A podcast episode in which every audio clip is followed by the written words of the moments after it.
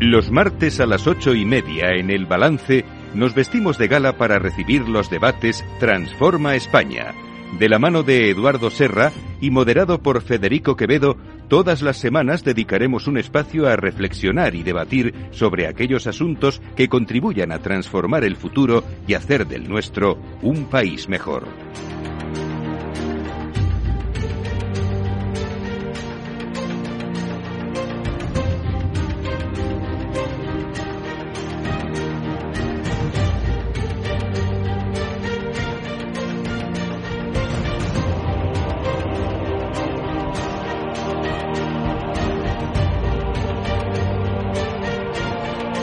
Eduardo Serra, buenas noches. Buenas noches, Federico. Hoy vamos a hablar un poco menos de España y algo más de lo que ocurre por ahí afuera, sí, que no es poco.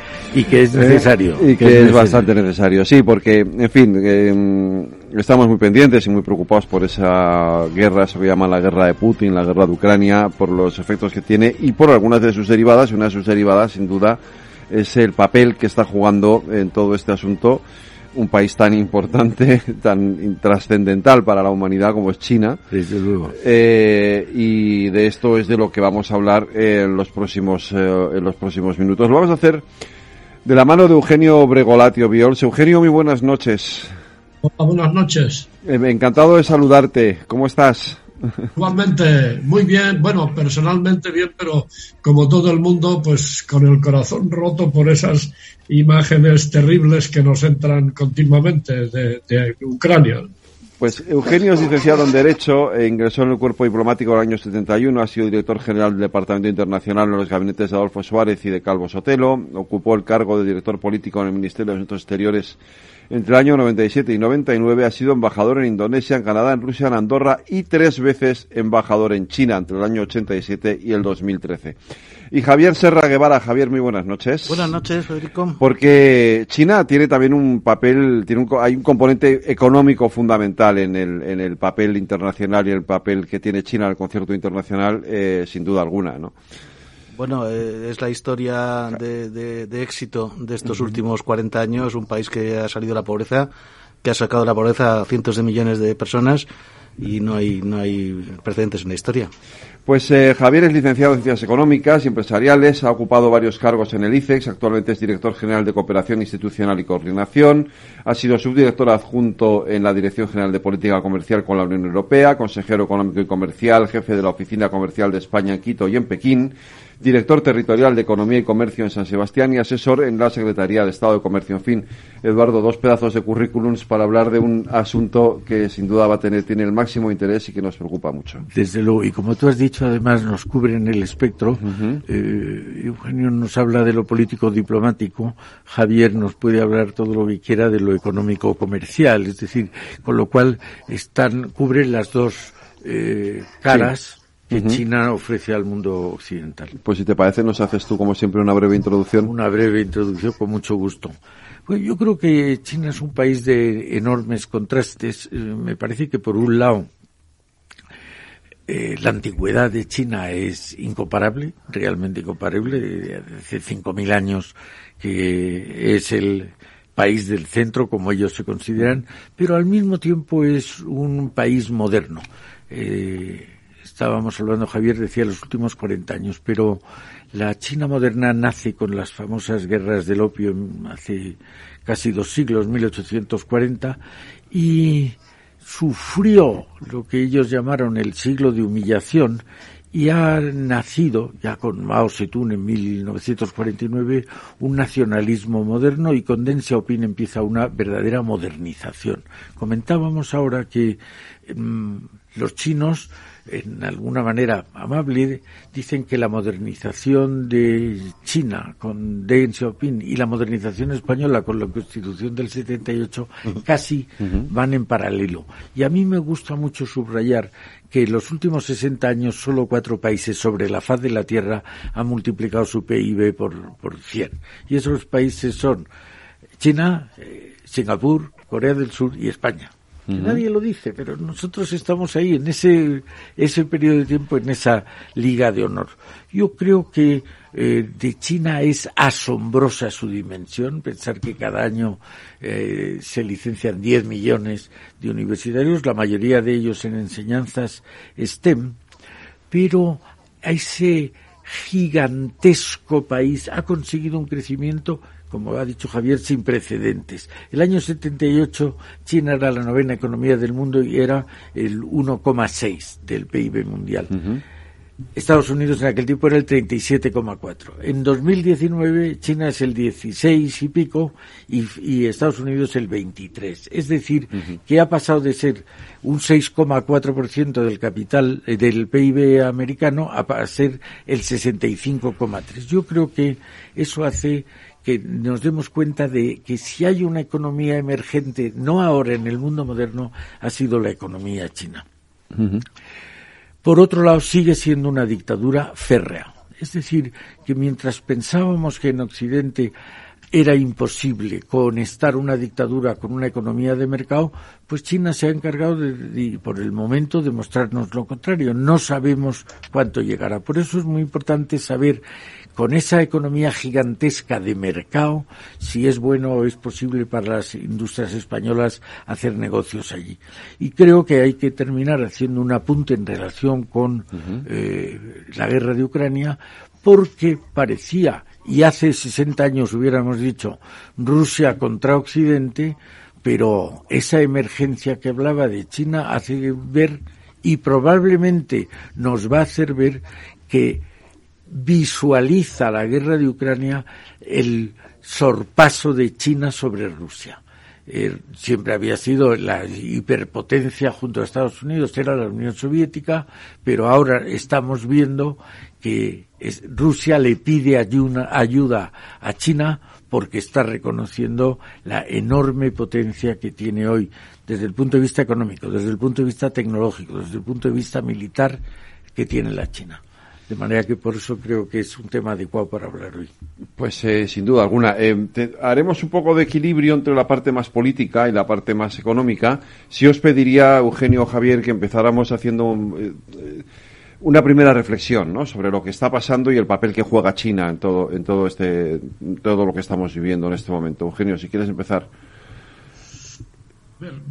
Yo empezaría por mm, hacer dos pequeños comentarios sobre lo que acabas, esa introducción que acabas de hacer. Uno es que en paridad poder adquisitivo, eh, que muchos economistas consideran una mejor manera de comparar el PIB de los países que los precios nominales, en 2014 el PIB de China superó ya al de Estados Unidos y ahora es algo así como un 20, veintitantos por ciento mayor. Y luego también en esa línea las proyecciones que hacen no los chinos, sino los americanos y los europeos, o sea, Goldman Sachs, eh, eh, Economist Intelligence Unit, eh, etcétera, según las cuales a mediados de siglo el PIB de China sería a precios de mercado del orden de la mitad más grande que el americano. Elon Musk, Elon Musk, que es empresario tan de moda en América, acaba de decir hace pocos días en el Wall Street Journal que la economía americana será dos o tres veces, la economía china será dos o tres veces mayor que la americana. Él conoce mucho China y le tiene un respeto muy, muy grande.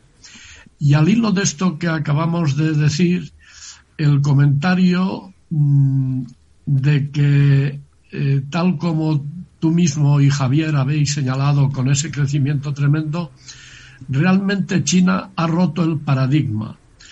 El paradigma con el que hemos vivido hasta la reemergencia de China ha sido que economía de mercado y se suponía que más democracia igual a prosperidad económica y eh, economía planificada. China hoy, como he sabido, tiene una mezcla, un híbrido, mm. más eh, sistema político dictatorial igual a pobreza. Y eso fue verdad para la Rusia soviética, fue verdad para los países socialistas de Europa Oriental, fue verdad para la China de Mao, pero ha dejado de serlo con la China de Deng Xiaoping. China ha roto el paradigma y desde luego esa ruptura del paradigma con ese crecimiento nunca visto, el, mayor proceso de crecimiento, eh, crecimiento económico de la historia mundial, eso da una legitimidad al Partido Comunista inmensa. Si votaran, más del 90% de la gente votaría a favor del comunismo, de esa gente que nos han dado ese progreso que hace unas décadas no podíamos imaginar que tuvieran nuestros bisnietos dentro de 100 años, pues hoy muchas de esas cosas ya las tenemos nosotros. Eh, o sea, eso le da al sistema una legitimidad terrible, brutal. Dígase lo que se diga. La prueba es que, la prueba es que eh, las medidas occidentales, por ejemplo, el llamado Edelman Thermometer, tal, que mide la aceptación que tienen los gobiernos por parte de su ciudadanía, en Europa creo que el único que pasa del 50, 50 y tantos es Alemania. España está como en el 30 y pico. América está como en el 30 y pico. Bueno, China está casi en el 90, en el 87, 88. Bueno, esos son datos de la realidad, ¿no? Datos que a veces cuando los mencionas te dicen pro-chino, pro-chino. perdón, es la realidad la que es pro-china. Vale, acabo con esa primera intervención. Eh, Javier. Eh, sí, muchas gracias. Sí, yo por, por abundar un poco en lo que estaba diciendo embajador Regolat y lo que apuntaba Eduardo Serra al principio en cuanto a las dimensiones relativas de las economías y, por enlazar con la máxima actualidad de lo que está ocurriendo en, Europa Oriental, simplemente señalar que si estamos discutiendo que si China es un poquito más pequeña, un poquito más grande que Estados Unidos, según que consideremos o no los precios relativos, pensemos que Rusia tiene el PIB más o menos de Italia. Entonces eso eh, yo creo que es bastante revelador de, de, cuál es el equilibrio de fuerzas actualmente en el mundo. Eh, eh, y por mi parte, simplemente añadir también a lo que se mencionaba antes sobre la China antigua, China moderna, un elemento mm, crítico que es la velocidad de la transformación. Es decir, yo tengo que hacer un disclaimer. Yo ya llevo seis años que no vivo en China, dos que no he podido viajar a China por razones obvias para todos y por lo tanto en, este tiempo aquello ha podido cambiar muchísimo porque una de las cosas más fascinantes de China es esa combinación de, tradición y modernidad eh, y el hecho de que hay cosas que no han cambiado en los últimos cuatro o cinco mil años, pero hay otras muchas que en cuatro no se parecen en nada. Eh, yo he sido consejero comercial en Pekín en dos ocasiones, entre 2002 y 2007 y entre 2010 y 2016, y de cuando regresé en 2010 todo lo que yo sabía en 2007, eh, bueno, no todo, pero buena parte de eso ya no servía, no servía para nada. El, entorno había cambiado radicalmente, las oportunidades eran otras, los actores eran otros y las estrategias a adoptar eran totalmente distintas. Eh, requiere un ejercicio de, de, adaptación continua al entorno porque es un entorno muy dinámico, muy cambiante y además, y como decía también el embajador Bregolat, eh, la gente en China está contenta de vivir mucho mejor que sus padres y además está convencida de que sus hijos van a vivir mucho mejor también. Y eso genera una ilusión, un dinamismo y una capacidad de innovación que es contagiosa y, que es muy envidiable. Eh, Eduardo, para los que somos un, eh, yo lo reconozco, hace cuando empezó todo esto y, vinieron aquí el general Charles Roldán y Javier Rupérez, yo lo dije, a mí todo esto de la política internacional y la geoestrategia me suena a chino. Y, yo vengo a aprender. Pero en fin, eh, al final siempre los periodistas los lanzamos y nos tiramos por, eh, eh, nos, nos atrevemos, a veces con demasiada osadía por nuestra parte, y uno de los análisis que hacemos de todo lo que está pasando es esto tan manido de es que Estados Unidos nos ha abandonado, no lo que nos haya abandonado, pero como que ha puesto su, su foco geoestratégico sobre la zona del Pacífico, eh, sobre el, poder de China, sobre el, peligro que ellos ven en China y se ha olvidado un poco de Europa y esto ha sido aprovechado por Putin también para eh, invadir Ucrania, para, para organizar todo este follón, sabiendo que, que Estados Unidos no iba a tener el mismo, el mismo papel que había jugado en otras ocasiones en Europa. ¿Esto es así? Bueno, no está tan descaminado. Mi modo de ver lo que sucede es que, como ha dicho el embajador, eh, hay que hacer, hay que ver lo primero de todo la realidad, quitarnos gafas y ver la realidad. 2007 fue el primer año en que el comercio por el Pacífico superó al comercio por el Atlántico. Estados Unidos había vivido con, digo, con una especie de tortícolis mirando solo a la Unión Soviética. Si se pasaron 50 años de Guerra Fría y no miraba a otro lado.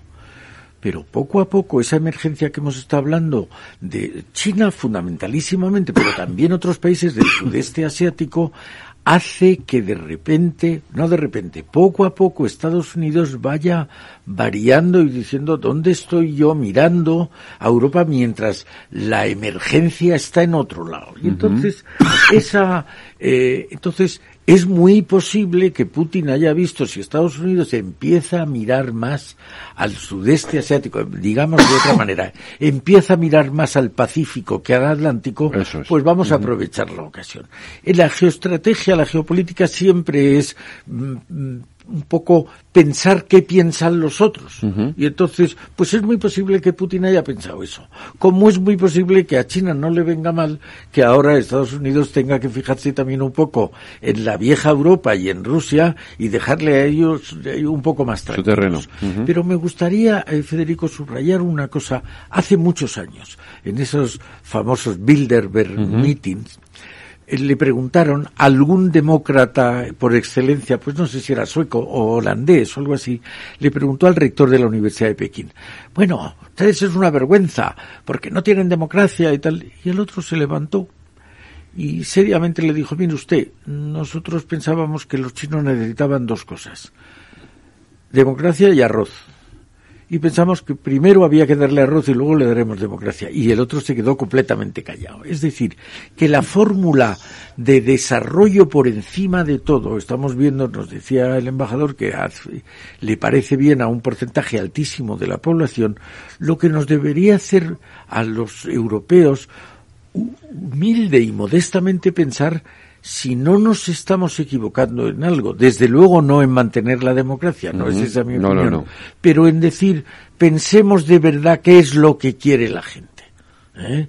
Pensemos si lo que quiere la, gente ahora es gastar 20 millones en feminismo o mejor en que la gente coma o los transportistas puedan echar gasolina a su camión. Es decir, yo creo que a las élites occidentales les está faltando mirar más por el bienestar de la población entera. Eugenio. Bien, eh, a mí se me ocurren algunos comentarios sobre esas cosas que se han dicho desde mi interior, anterior intervención. Una es recordar que eh, en 1991 se rompe la Unión Soviética. Yo el día de Navidad del año 91 casualmente estaba en la Plaza Roja por la tarde ya se allí en aquella época se hace de, de, noche, se hace oscuro muy tarde, y vimos con mi mujer, estábamos de vacaciones en Rusia, y vimos subir, bajar la bandera roja y subir la bandera tricolor. En aquel momento, cuando se hunde la Unión Soviética, el PIB de la URSS era dos veces y media el 250% del PIB de China. Y hoy, como bien se ha dicho, el PIB de, Rusia es como un 8 o 9% del PIB de China. Eso para ver los inmensos cambios que ha habido y el derrumbe brutal y absoluto que hubo en Rusia, lo cual es parte del telón de fondo de todo lo que está pasando. El pobre Gorbachev, que lo regaló todo gratis y que se equivocó en casi todo, y se puede ser al mismo tiempo moralmente una persona excelente, irreprochable y como un estadista ser una nulidad. El pobre Gorbachev pedía eh, un pequeño plan Marshall que llegaron a cifrar en unos 15, 20 mil millones de dólares al año durante cinco años para ayudarle a amortiguar el golpe de la reforma económica radical el primer año que yo estuve de embajador en Rusia, que fue el año 92, acababa de llegar Yeltsin al poder y tenía de primer ministro al, pobre Yegon Gaidar, aquel año, el año 92, la inflación de Rusia fue del 1500%. Mil, una cosa que valía 100 al empezar el año, valía 1500 al acabarlo. Entonces, mm, Occidente no quiso darle a Gorbachev su pequeño plan Marshall. Si se le hubiese dado, tal vez se hubiese estabilizado la democracia. A mí me decía un, un economista soviético, Yevgeny Yasin, que fue ministro de Economía, me decía en una ocasión, siempre habíamos esperado que los cambios económicos duros los haría el viejo régimen comunista. Pues bien, no fue así. Los tuvo que hacer el nuevo régimen democrático y se desacreditó totalmente, de manera que la gente dijo democracia igual a miseria. Entonces, una de las cosas que seguramente si se pudiera rebobinar, claro, en historia los hechos eh, en fin, ya no pueden cambiarse, eh, son irreversibles. Pero yo creo que si se pudiera cambiar, se pudiera rebobinar, tal vez Occidente se lo pensaría dos veces antes de negarle la ayuda económica a Rusia y seguramente también se lo pensaría dos veces antes de descartar aquel proyecto que el pobre Gorbachev pedía todo el tiempo, vamos a construir una casa común europea vamos a hacer un nuevo orden internacional. Bueno, pues de eso desgraciadamente no hubo nada. Cuidado, lo que está pasando ahora en Ucrania evidentemente es inaceptable, injustificable, va contra todas las normas del derecho internacional. No, hay, no se puede hacer otra cosa que condenarlo absolutamente, pero si intentamos eh, eh, entender lo que está pasando, y entender nunca es justificar, si intentamos entender lo que está pasando, pues en fin, yo creo que en esos dos comentarios que he hecho de cómo a Gorbachev en lo económico y en lo de un orden europeo, la casa común europea, fijaros que Yeltsin, Yeltsin llegó a pedir el ingreso de Rusia en la OTAN. O sea que la Casa Común Europea en un momento dado pudo ser la misma OTAN en la que algunos países habrían podido tener estatuto pleno y Rusia podía haber tenido un acuerdo de asociación, el que fuera, pero que hubiese permitido sin ruptura durante todo el tiempo hablar muy intensamente con Rusia, saber qué la preocupaba. Bueno, pues esas cosas, desgraciadamente, en fin, el pasado ya no hay quien lo, quien lo mueva. Otro pequeño comentario. Se ha mencionado en algún momento esos otros países que también han crecido mucho en Asia, sobre todo los cuatro pequeños dragones, sea Singapur, Taiwán, Hong Kong y Corea del Sur, que tres de ellos son chinos. Y el otro, Corea del Sur, es de una cultura y de una geografía muy, muy, muy pegada a, China. Sí, es parecido, claro. Eh, bueno, y, un, último pequeño comentario sobre la democracia al hilo de las cosas que se han dicho.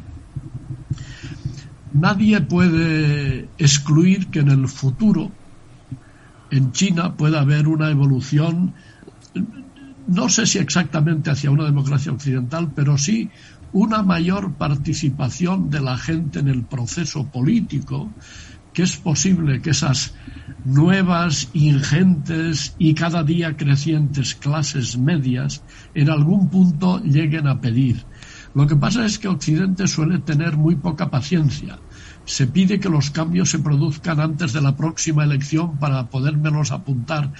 Eh, pensemos en España el proceso democrático desde las Cortes de Cádiz hasta la Constitución actual, pues ha pasado casi, eh, casi dos siglos. O sea, esas cosas son, son lentas. No hay que desesperar. Dicen, no, que China se pensó que si se la ayudaba a modernizarse, iba a democratizarse. Bueno, demos tiempo al tiempo. Eh, en fin, eh, no se puede excluir que en algún momento futuro China llegue a tener un sistema político muy distinto del actual. Y pensemos que si del fondo de la dictadura maoísta salió Deng Xiaoping, Deng Xiaoping que habría estado aplicando lo que le mandaba Mao, etcétera, pero que era un señor que tomaba sus notas, seguramente en su cabeza, porque una nota escrita habría sido peligrosa. Y cuando llegó arriba con las conclusiones que él había sacado, se deshizo del maoísmo y creó un... Eso quiere decir que de la China de ahora puede salir otra China. Puede salir eh, de esas nuevas clases medias muy educadas, etcétera. Eugenio, evidentemente puede salir eh, otra cosa muy distinta. Te tengo que interrumpir porque nos vamos un momento a publicidad. Perdona. Venga.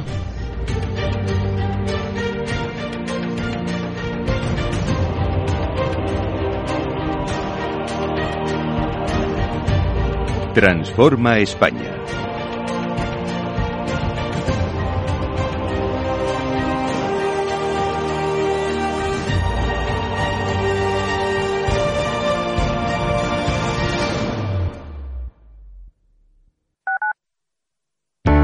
Capital Radio, la genuina radio económica. Esto te estás perdiendo si no escuchas a Rocío Arbiza en Mercado Abierto. Margarita Rivas, broker y escritora. Hay que ser muy valiente para cuando sucede un crack como los que yo viví en el 87 o los que he vivido después, pues es el momento seguramente de, como decía Benjamin Graham, a mí me gusta comprar cuando el mercado está tan sumamente aterido de miedo que es cuando es momento de comprar. Mercado Abierto con Rocío Arbiza. Conecta Ingeniería es el programa que acerca la ingeniería a la sociedad. Todos los miércoles de 10 a 11 de la mañana en Capital Radio con Alberto Pérez. Conéctate. Capital Radio. Siente la economía.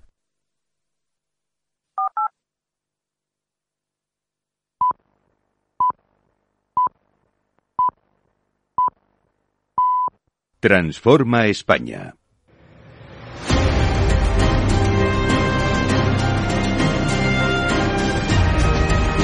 Las nueve, una hora menos en las Islas Canarias, en la sintonía de Capital Radio, seguimos con nuestro debate Transforma España aquí en el balance. Eh, Javier, eh, un comentario. Sí, a ver, muy rápidamente, por, por complementar lo que se ha venido diciendo tanto por parte de embajador Regolat como por parte de Eduardo Serra, yo creo que todo esto hay que insertarlo en un movimiento de cambio de peso económico en, en el mundo eh, de cambio de, de, lo que es el eje atlántico al eje pacífico y fundamentalmente hacia Asia.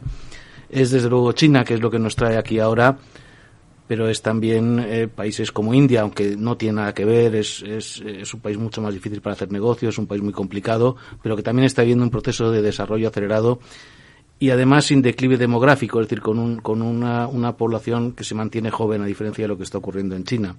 Pero también otros países, como puede ser Vietnam, eh, como puede ser Indonesia, todos ellos de dimensiones muy superiores a los cuatro dragones que mencionaba el embajador Belgrad. Esto lo que está provocando es que las clases medias emergentes están en Asia eh, y además en muchos de estos países, con excepción de China y de Japón fundamentalmente y de Corea, eh, poblaciones todavía muy jóvenes, muy dinámicas, con gran capacidad de innovación y con gran capacidad de consumo. Eso hace que cualquier empresa que pretenda ser global tiene que mirar hacia, hacia Asia. Eh, las empresas españolas tradicionalmente han mirado sobre todo hacia, hacia Europa, hacia la Unión Europea, es donde es más fácil moverse y es natural, es nuestro entorno más, más cómodo. Eh, también hacia América Latina, aunque ese es un entorno bastante más incómodo actualmente. Mucho hacia Estados Unidos ahora mismo, pero toda empresa que pretenda ser global tiene que tener eh, un, un, ojo puesto en, en, el, en, el, crecimiento de Asia, porque es donde, donde más va a crecer la economía mundial, donde más viene creciendo y donde más va a crecer en los próximos años, eh, eh, sin lugar a dudas. Se ha dicho otro modo, no es nuestra zona de confort, pero sin embargo es nuestra zona de crecimiento. Eh, así es, no es nuestra zona de confort, lo cual requiere eh, tener mm, un, hacer un esfuerzo, un plus de esfuerzo en materia de tener información fiable y actualizada, eh, acompañarse de, de, asesores que puedan, que, ten, que, sean solventes, contactos relevantes, eh, conocer oportunidades reales. El hecho de que haya oportunidades no quiere decir que haya chollos. Hay oportunidades, pero pero no es tan inmediato acceder a ellas. Por eso por eso requiere un, trabajo especial.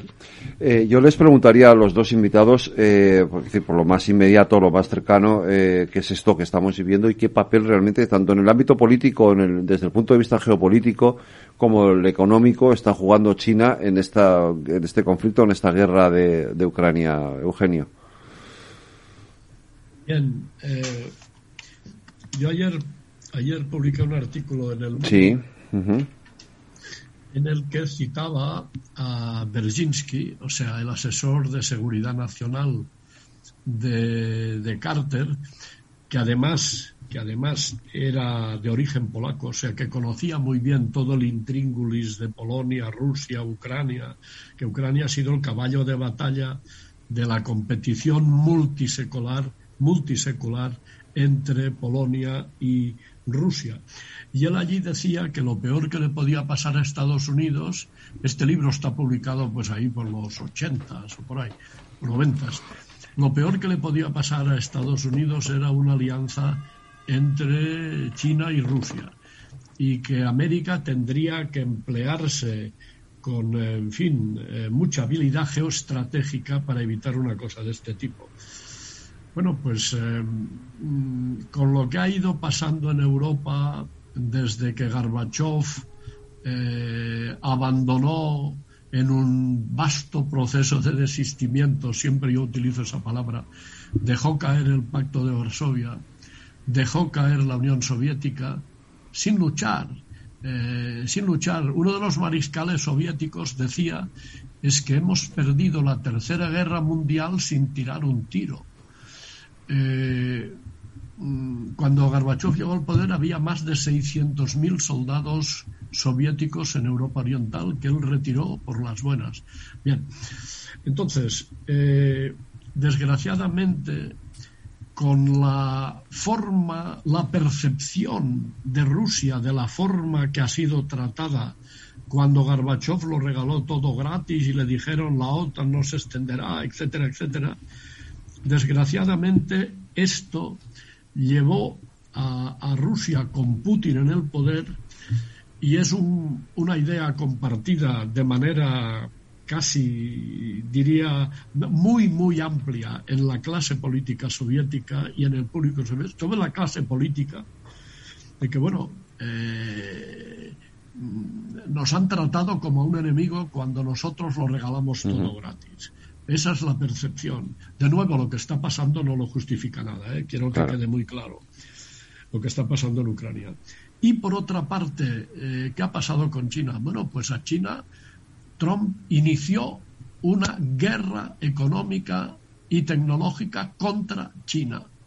Los aranceles, que además no han servido de nada porque China ha seguido vendiendo más que nunca y recibiendo más capital que nunca. Eh, y luego, pues la tecnología. Vamos a estrangular Huawei, que es la mejor empresa tecnológica de China. Bueno, entonces, eh, quieras que no, pues es evidente que, eh, que China se siente que está, que América va por ella, que no quieren de ninguna manera que llegue a mediados de siglo con un PIB que sea la mitad más grande que el americano. Entonces, bueno, los han echado a unos en brazos de otros la cosa segura es más compleja, pero de una manera, digamos, básica creo que hay esto. Rusia, ah, bien, está haciendo lo que está haciendo. China, como he sabido, no lo ha aprobado ni lo ha condenado. Se ha abstenido en las votaciones de Naciones Unidas, como ha hecho la India o como ha hecho Israel, el aliado más eh, donde los haya, el aliado más cercano a Estados Unidos, bueno, eh, lo ha hecho Sudáfrica, lo ha hecho Brasil, una serie de países que han sumado y restado y han decidido que sus intereses, la ecuación que ellos tienen, el algoritmo eh, geoestratégico que ellos manejan, les pedía que ahí en eso se abstuvieran. China es verdad que sigue condenando eh, lo que vaya en contra de la soberanía y de la integridad territorial, son principios para ella intocables, sigue sin reconocer la absorción de Crimea por parte de Rusia, está pidiendo que se logre una salida negociada, está hablando con unos y con otros. Bueno, eh, China está ahí. Ha habido esa reunión ayer, creo que fue del, del consejero de Seguridad Nacional americano con el número uno de la diplomacia eh, china. Eh, a, los, a los chinos les han amenazado con que si, si hacen determinadas cosas, si ayudan a Rusia a, en fin, a, a, superar las eh, sanciones, etcétera, pues que lo van a pagar. China tomará, sumará, restará y hará lo que le parezca. China ya ha dicho que no se deja imponer nada, eh, que los otros que hagan lo que quieran, pero que a ella nadie le tiene que dictar lo que tiene que, hacer. Eh, bueno, ¿dónde nos llevará todo eso? Lo vamos a ver. Está claro que, bueno, que Europa se ve muy afectada por lo que está pasando, que si Macron había diagnosticado la muerte cerebral de la OTAN Ahora, con lo que está sucediendo, ese pronóstico queda totalmente fuera de lugar. Que Rusia vuelve a ser ahora un peligro como era la Unión Soviética el año 49 cuando se creó la OTAN. Que necesariamente Europa depende ahora mucho más para su defensa de Estados Unidos y por lo tanto que la autonomía estratégica de Europa eh, que tanto piden los europeos pues se va a ver de alguna manera en dificultad. De hecho, si Macron fue, Macron y Scholz hicieron el viaje a, a Kiev y a Moscú, fue precisamente para intentar evitar esto que está pasando, a ver si dando aire a los acuerdos de Kiev se conseguía algún tipo de entendimiento, porque veían muy claro que la autonomía estratégica europea pedía algún tipo de entendimiento de modus vivendi con Rusia, que si Rusia invadía Ucrania todo sería muy complicado.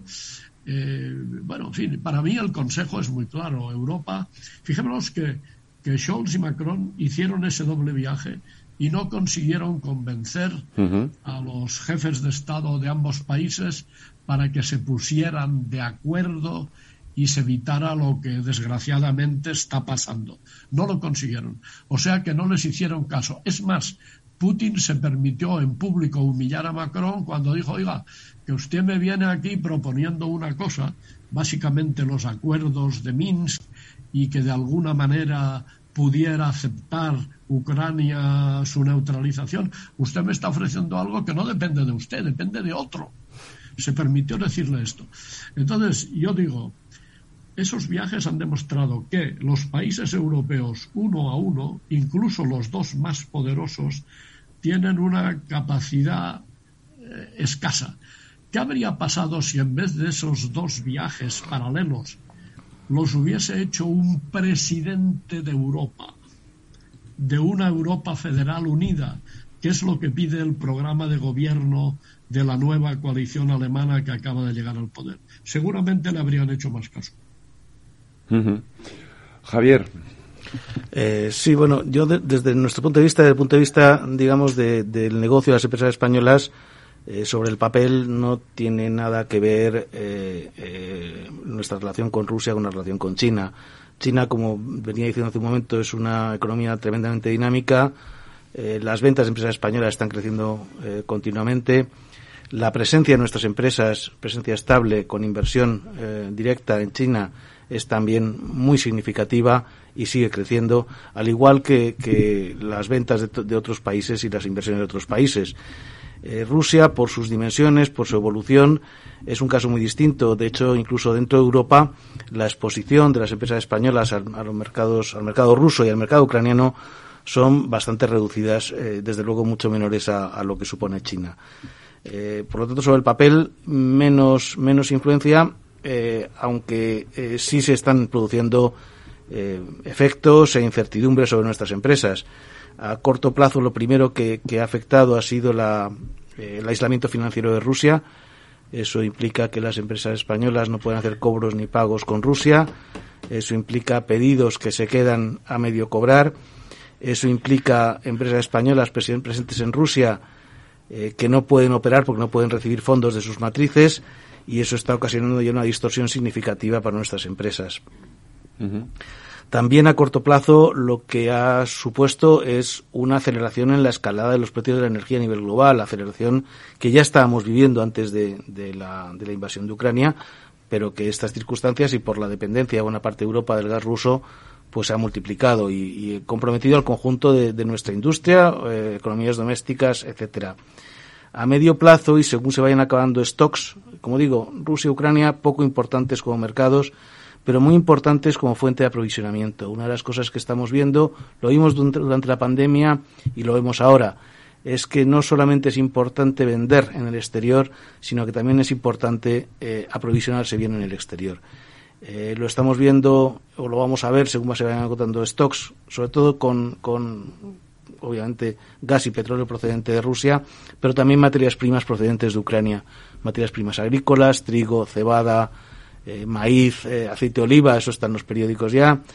Eh, lo vamos a ver también con, con, las arcillas de caolín, que es un insumo fundamental para la industria azulejera en España, en Italia, y que es una industria que se va a ver absolutamente asfixiada por, por, la falta de disponibilidad de materias primas, tanto de la arcilla como del gas que, alimenta sus hornos. Es decir, va a afectar más por el lado de los suministros que por el lado de las ventas a las empresas españolas, a medio plazo. A largo plazo, pues más incertidumbre. Todavía no sabemos cómo va a evolucionar esta situación. No sabemos cómo va a afectar a otros países europeos que son nuestros principales mercados. Es decir, si eh, hay países europeos que dependen mucho más del mercado ruso o de los aprovisionamientos en Rusia que nosotros. El caso más obvio es Alemania con su dependencia del gas ruso. Eh, si, la, si el crecimiento alemán mm, se ralentiza por, por la prolongación de la actual situación, eso sin duda va a impactar en las ventas de nuestras empresas a, Alemania. Es decir, eh, todo esto va a requerir de nuestras empresas una eh, eh, reevaluación de los mercados, tanto de venta como de aprovisionamiento. nosotros estamos ahí trabajando con nuestras empresas, insisto, con toda la incertidumbre de que no sabemos si la semana que viene puede haber un arreglo, que todos lo esperamos, eh, pero cuanto más se prolongue la situación, más, más eh, profundo será el impacto económico sobre nuestras empresas, sobre nuestros ciudadanos y sobre nuestro país. Em, la perspectiva de, que empeore, evidentemente, que está ahí, claro, esto no podemos, no podemos evitar eh, pensar en lo, ponernos en lo peor. El ponernos en lo peor implica que China eh, acceda a algunas de las peticiones que hace Rusia, que es que más envío de armas, envío de, sobre todo, especialmente, ¿no? Es lo que está pidiendo Rusia. Sí, eh, sí. Yo creo, sin embargo, que es verdad la situación. Lo que ha hecho Putin no tiene perdón, aunque tenga causa que ya hemos visto, pero no tiene perdón. Eh, hay que ver si lo, lo que acabamos de oír China acortando distancias con Occidente y en concreto con Estados Unidos. Rusia descendiendo. Sus intereses no pueden coincidir. Eh, China no le interesa ahora que salga eso que llaman las carreras de coches, el, coche de carrera, para que diga que hay un parón. A China eso no le interesa porque demora su equiparación con Estados Unidos.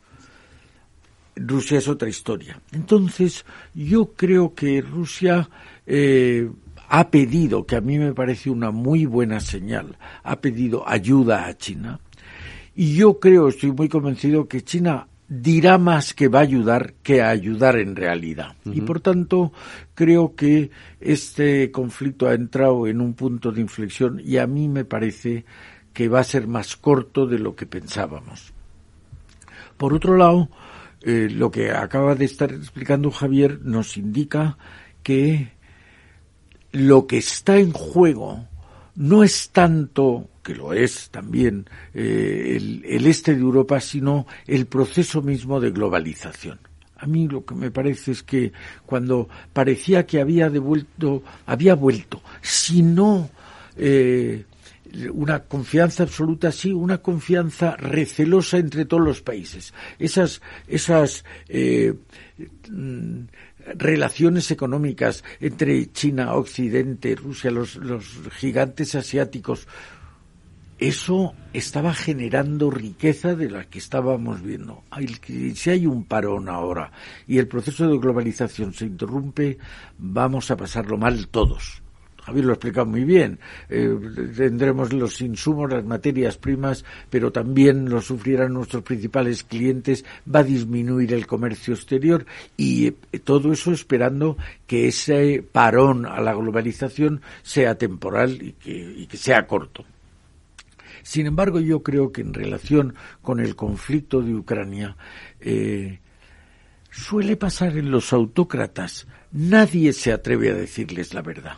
Y yo creo que Putin está descubriendo que el material de su ejército es malo. Lo hemos visto con esas columnas de blindados de 60 kilómetros que se le paraban. Eso parece más el ejército de Pancho Villa que el ejército de la Unión Soviética. Los soldados estamos viendo que van engañados, creían que iban a hacer la mil y se han metido en una guerra pero también estaba engañado Putin en pensar, nada, esto a Ucrania en dos días les hemos parado. La, la resistencia que está ofreciendo Ucrania es heroica porque la diferencia es enorme entre los dos eh, ejércitos y es heroica. Entonces, esto le ha hecho ver que su intento de revitalizar el imperio soviético, o al menos el imperio de los zares, se le puede ir y le puede salir, como se dice vulgarmente, el tiro por la culata. Si esto es así, lo lógico es que pidiera ayuda a China, que es lo que ha hecho. ¿Le interesa a China ahora una conflagración mundial? No es tiempo ahora, Federico, pero hay un tema en estrategia que se llama la, trampa de Temístocles, que dice que cuando un país va a alcanzar a otro, al que va de líder, nunca le interesa plantear la guerra. Al que le interesa plantear la guerra es al que está arriba para que no le alcance el otro. Luego aquí, en definitiva, a mi modo de ver, la última palabra debería estar en manos de Estados Unidos. Y termino con esto. Estados Unidos, después del terror que nos eh, invadió con la retirada de Afganistán, que parecía la de un ratero sorprendido, infraganti, y sale, ahora parece que está dando una respuesta seria y firme que esas sanciones, que parece que no importan nada, pero sí importan, parece que Estados Unidos vuelve a ser consciente de que tiene un papel, de, llamemos, de policía mundial. Y si eso se, se hace cierto, entonces vamos a tener un periodo de tranquilidad mayor después de esta yo pienso, quiero pensar, derrota de Rusia. Eugenio y Javier, os pregunto a los dos, ¿se involucrará entonces China o no se involucrará entonces China? Y, os, y, y, ya os hago también otra pregunta porque eh, creo que lo hemos planteado alguna vez, sobre todo en los medios se ha planteado mucho al principio de esto, se llama Taiwán. que algo, hemos hablado muy mucho y largo y tendido, por lo menos al principio de esta guerra, de, esa posibilidad. Pregunta a los dos, Eugenio. A ver, eh, el, el portavoz del Ministerio Chino de Asuntos Exteriores ha dicho que China no le ha pedido ayuda militar ni ayuda económica, ha dicho que no. Es más, ha dicho que eso se ha difundido de manera expresa eh, por parte americana para crear problemas a China, para intentar o que de una parte tenga que estropear su relación con Rusia o si no darle más leña por el otro lado por estar asociada con, Rusia. es, es, es complejo. ¿eh? Eh, a ver, el tema de Taiwán, bueno, eso ya, aquí ya la complejidad es infinita. A ver si digo cuatro cosas muy breves cuando al terminar la guerra civil china, eh, Chiang Kai-shek se marcha a Taiwán, ni Estados Unidos ni ningún país del mundo dice que está invadiendo un país extranjero. Es como si al acabar la guerra civil el ejército republicano se hubiese hecho fuerte en Mallorca. Punto. A ver, eh, se restablecen las relaciones entre Estados Unidos y China. Hace 50 años el viaje de Nixon. Y eh, lo que eh, Nixon fue a China porque recibió una nota de Chu Enlai en la que le decía le invitamos a que venga por aquí para hablar de un tema que está pendiente que es el tema de Taiwán O sea, esa ha estado siempre en el fondo de las relaciones entre Estados Unidos y China. En los comunicados firma, comunicado de Shanghái, viaje de Nixon, ¿qué se dice? Muy sintético, ¿eh? y por supuesto comiéndome cosas, simplificando mucho. Se dice, existe una sola China. No existe ni una China y un Taiwán ni dos Chinas. Existe una sola China y Taiwán es parte de China. Y sin embargo China arma a la que admite que es una parte de China. Complejidad inmensa derivada de la historia, muy difícil de resolver. Eh, China, por supuesto, dice que Taiwán es suyo y se lo dieron en la conferencia del Cairo, conferencia del Cairo durante la Segunda Guerra Mundial. Roosevelt y Churchill a Chiang Kai-shek le dijeron, Claro, entonces eran aliados contra Japón, que era enemigo de todos ellos y que tenía ocupada media China. Y en la conferencia del Cairo, eh, fines del año 92 o 93, creo que 92, se dice, a China se le, China recupera todos los terrenos que ha perdido con Japón en las últimas décadas, incluido Formosa, que por supuesto es Taiwán el tema, después, claro, encima Taiwán después se democratiza, con lo cual esto adquiere, aparte de los nacionalismos de unos y de otros, está el tema ideológico.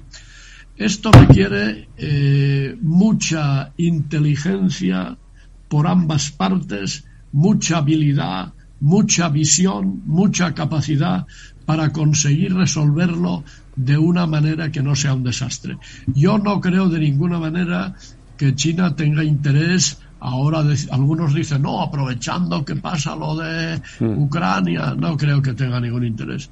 China mira mucho más lejos. China sabe, como ha dicho Eduardo, que su gran tema es el desarrollo económico, que el tiempo juega a su favor, que ahí es donde tiene la ventaja, que si intentara algo en Taiwán le harían lo que ahora se está haciendo a Rusia multiplicado por ocho. Claro. No creo que China, de momento, aunque no renuncie al uso de la fuerza, y si eso algún día no llega a arreglarse por las buenas, pues eh, puede pasar de todo. Javier. Bueno, yo, yo eh, estoy bastante de acuerdo con lo que ha dicho el embajador Grad, con lo que ha dicho antes Eduardo, Eduardo Serra.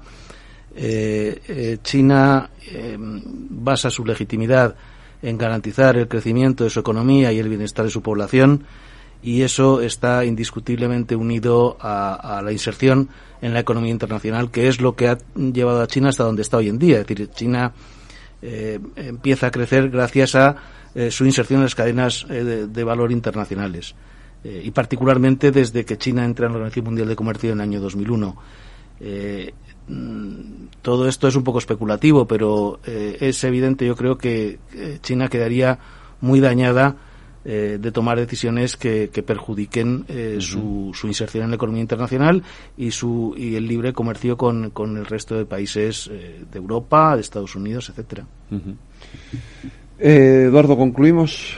Sí, yo creo que de lo que acabamos de oír está no es de interés de China ni alargar ni incrementar este conflicto eh, estamos, eh, nos estamos jugando, China y todos los demás incluidos, el que mm, cargarnos este proceso de globalización en el que estamos inmersos desde hace ya décadas, yo creo que se puede ser moderadamente optimista con que Putin se ha excedido no solo se ha excedido respecto al derecho internacional y respecto a los, sino que se ha excedido respecto de lo que él creía. Él creía que esto iba a ser un paseo militar y no lo está siendo. Entonces, yo creo que la conclusión es eh, sigamos mirando a China y aprendamos de China una virtud que tienen ellos, o dos virtudes, que es por un lado el pragmatismo y por otro lado la paciencia. Yo creo que con estas dos virtudes ahora vamos a llegar más lejos. Pues eh, Eugenio y Javier, os pido también a vosotros una conclusión final. Eugenio. Bueno, eh, esperemos que eso, esa guerra termine muy pronto. Esperémoslo. Yo hoy he oído a, a Zelensky diciendo que que, ya sabe que no puede entrar en la, OTAN. En, la OTAN y que acepta la neutralización. Claro, lo que uno se pregunta es por qué no dijo esto hace un mes. Y seguramente no habría pasado todo lo que ha pasado. Eh, si fuera verdad que acepta eso, seguramente a partir de ahí también el otro día Lavrov, después de haber oído una declaración en este sentido del ministro ucraniano, dijo que era moderadamente optimista. En fin, a ver si ese moderado optimismo se convierte en rotundo optimismo, pues si puede ser antes de que mañana salga el sol. Pues ojalá sí, Javier.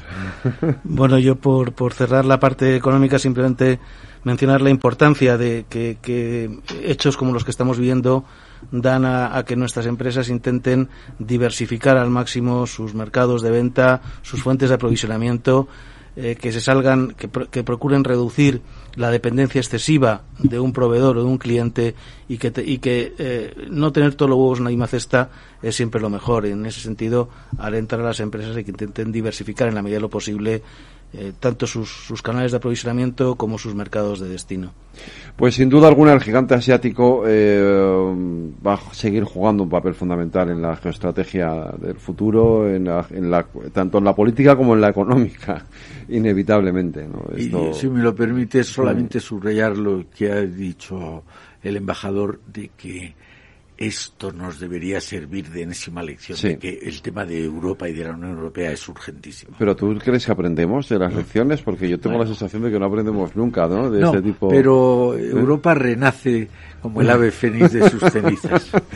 Eduardo Serra, muchísimas gracias, como siempre. Eugenio y Javier, muchísimas gracias a los dos, ha sido un verdadero placer.